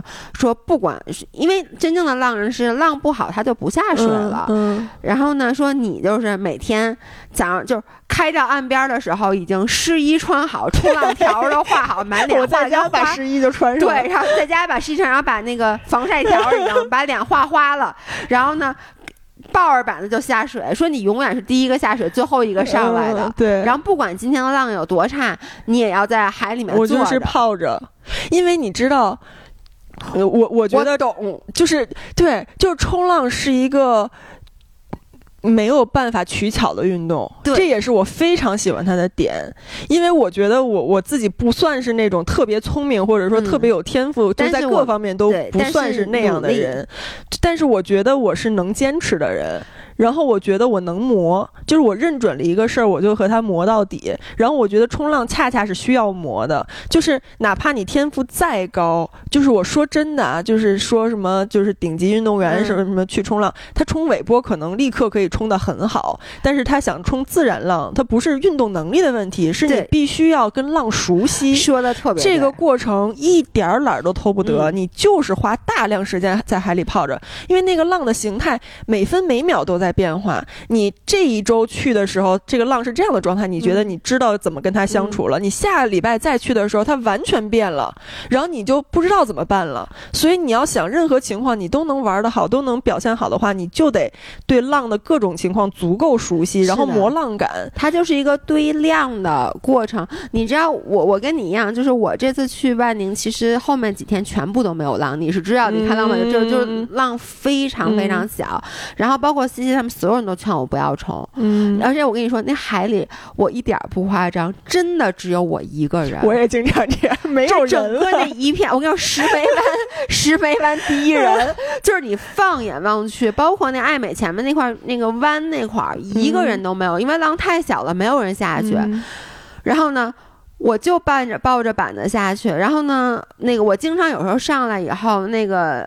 打浪的人就跟我那教练就跟我说，怎么着，今儿又划两个小时水，就是，但其实我我姥姥也说，说你干脆就跟我游泳去。我说不，嗯。我说因为其实我只是泡在大海里，嗯。即使没有浪，但是我在跟水培养感情，对，就我在跟板子培养感情，对，然后哪怕没有浪，但是有小的波动，你能感受到每一次波动的时候的那个状态，对。以及你知道什么样的状态下，就是那种没有浪的时候，其实它可能是很软以及很小，对，你能知道软和小是什么感觉，你说特别，因为之前比如说教练会说这个浪太软了，不要我我其实不知道什么意思，我自己抓了十次没有抓起来，就是每次你就知道它什么叫软了，就是真的就是跟打炮时候的软是一个意思。我跟你说，就是你滑特起劲，使劲啊啊啊，然后呢，你觉得那浪来了，气势汹汹，觉得呀有，然后呢，它到了你的底下的时候，软了，软软软的从你的身下 软趴趴从你身下钻过去了，你就说 我这是一道软浪，这这期能过审吗？能没问题，真的就是那种感觉，所以我觉得我我特别同意你，就是呃，包括其实我觉得滑雪有一点像，我我就是为什么说滑雪，大家都说我特别努力，我就从顶门滑到关门，然后每一直培养雪感其实。像我滑的天数很少，我现在滑的天数可能也就，因为这才是我算是第二个半雪季嘛。大家都说，那你看上去像滑了三四个雪季的，其实就是我虽然说我雪季滑的短，但你比滑清公里数，我觉得我可能就跟滑三四个雪季的人是一样，就是一样的，就是你其实没有取巧，你可能有的人快点，有的人慢点，但是你公里数刷够了，你地形见多了，你自然而然就是。会跟他培养出感情来的，嗯，是一样的。对，但是你知道滑雪和冲浪一个特别大的不同是，滑雪就是对于新手来说，滑雪每一天都有进步，你只要认真在练，是的，你那个成长是肉眼可见的，然后你会特别有满足感。但是冲浪为什么很多人其实坚持不下来，就没有办法坚持到能自己抓浪这个阶段？因为前期那个过程太艰难了，就是太磨人了，你。你每一天，你可能连续冲一个礼拜，你都抓不着浪，因为。不是说对，不是说你自己表现不好，可能浪不好，或者说浪和你的配合不好，或者说你好的时候浪不好，浪好的时候你或者这个浪可能适合适合进阶的，不适合你。对，你来的时候没赶上好时候，对你天儿不给力，对你特别难难难对上。我觉得这个说特别太对了，但是他们不懂。你练划水啊，我你知道我你知道我那两天泡在浪里，我就经常游来游去，就我知道没有浪，我就横着我划一划，竖着划一划，我就想我把划水练好了，这。这样子以后什么样的浪来了，我都可以抓住它。我就先把我的基础基本功打好，是不是这个道理？是，所以我觉得你也是属于还算你，虽然你那个喜欢很刺激、很爽那种，但你也算是很有耐心的，就是或者说你愿意付出，愿意付出努力。其实我觉得不是有耐心，我觉得是是有点像，就就在某一方是轴。对对对对对，我想我我就。我真的，我就这次我这次去，我就想朴素的执着的信念。对我就是要能自己抓到浪，你怎么着吧？就我来了，我就泡在水里，哪怕我最后一天，最后一天就浪真的挺不好的，因为风还特大，特碎那浪，我就抓了两道浪。嗯，那那剩下的都特别软，我跟你说，都从我身体悄悄的划过。但是我觉得就就够了。嗯，你知道我我现在觉得，运动是会选择人的。就是我以前听练瑜伽练得很好的朋友就说一些很玄的话，当时就觉得哇塞，你这跟着了道似的，就特别不理解。他们就是说，我觉得是瑜伽选择了我。我现在真的觉得运动是在选择，我觉得冲浪选择了我，因为冲浪这个运动它所要求的特性恰好我有，所以我才有可能在这个运动里这么执着，而且有所持续对发展到这个程度。我觉得很多人他可能接触了这个运动，但是他的本人本身的气质。都不不是说你身体的先天的天赋，就人的秉性、性格、气质跟这个运动不 match。他不可能留下来。其实我我就是跟冲浪一点都不 match。然后那个姥姥为什么姥姥特别想让我冲浪？她说她觉得冲浪可以改变你的性格，她可以磨我的性子。真的是因为我一开始就是每一道浪都要抓，我就不信邪。那教练跟我说这道浪不能抓，我你不信也得信。我就是 要天儿不让你冲就冲不了。我觉得我不转身我就 对不起我自己。他就说我浪费体力，但你转身以后发现真正好浪，你你错过了。我太多次了，嗯，就太多次了，所以你就是经受几次这样的打击，你就知道你再不服也没用。对，后来我其实就是我，我比一开始要有耐心，然后呢，我。而且一开始，比如说我浪，你知道，真的就很多次，因为我不太会读浪，我往往是那浪都离我大概两两米了，就到眼跟前了，我才说，哎呦，这道浪真好。但你是不可能来得及了嘛？呃，如果你技术过硬的话，你快速转身是来得及的。但是我转身特别慢，你也知道，这新手是尤其是塑料板更难转，那么大一板转过来很慢，所以我经常就到眼跟前了。然后我一开始会很生气。嗯，我就说，哎呦，这么好的浪，我怎么能浪费？我真的是直拍大腿那种的。教练就跟我说，说很正常啊，浪费浪。但我就觉得，因为如果有的浪它不属于我。那我觉得也都浪费。我觉得这条浪它是就是我的浪，结果没抓着。对，我跟你说，最痛苦的就是这浪。太完美了，恰恰就在我这儿，然后就是我能 handle 的浪，结果我我操，我没抓。了一下，或者我他从我身体过去，好像形成了一个特别好的浪，在第四段阶段的时候也不扣也不那什么，就又有劲儿就过去了，然后我就开始很生气，但后来我就。就想就算了吧。所以你知道为什么 C C 说我最晚上岸吗？因为我就不服，就是老是这种浪费，然后我就不行，我要再等一个，对对，然后再等一个，但再等一个。其实你抓到一个，你说，哎呦，我抓到，哎，我是不是下一道还能抓？对，然我再等一个。对，我也是。就无论你成还是不成，你都想再等一个。对，然后就一直等到天不黑不上岸，是特别上瘾。OK，哇塞，咱们这期咱俩录了一个半小时，这将哎哦超时了，超时了，太好了，大家特别。高兴，OK，行，那个那就不跟你们说了，因为我们俩聊太久了。然后，呃，大家去关注悠悠孙佳琪在微博上去看一下，他特别不接地气。这 不，你看看我在山顶哭的视频。对，就是他其实是一个特别接地气的人，你们不要被他好看的照片所迷惑。假的，我也没有不接地气。对，主要就是照片你知道吗？以后照片别拍那么好看。下次我给你，我当你是夸我了，就是把我们摄影师抢走了，不给我们用了呗。不，确实，你知道我们使用米大以后，每次都说说姥姥姥爷，你们终于找到了摄影师是吗？说拍的照片太好看了，因为大家还是喜欢好看的吗？不是，你知道我他妈特别虚伪，因为以前说的是你们发什么我都爱看，于是我就随便拍一拍，结果后来发现还是得拿。这不是没有比较，没有伤害，这不是你们现在录播课都得拿话筒了吗？真的，你还记得最开始说我就喜欢听录音笔录的那个，说我们觉得背后没有说没有杂音，就觉得。咱们之间有距离，就觉得感觉你不是坐在我家里跟我聊天。现在我们在拿这路，他们得跟我急。我由俭入奢易，这就是。是的，OK，Anyways，那今天就到这里，然后我们下周再见，拜拜，谢谢大家。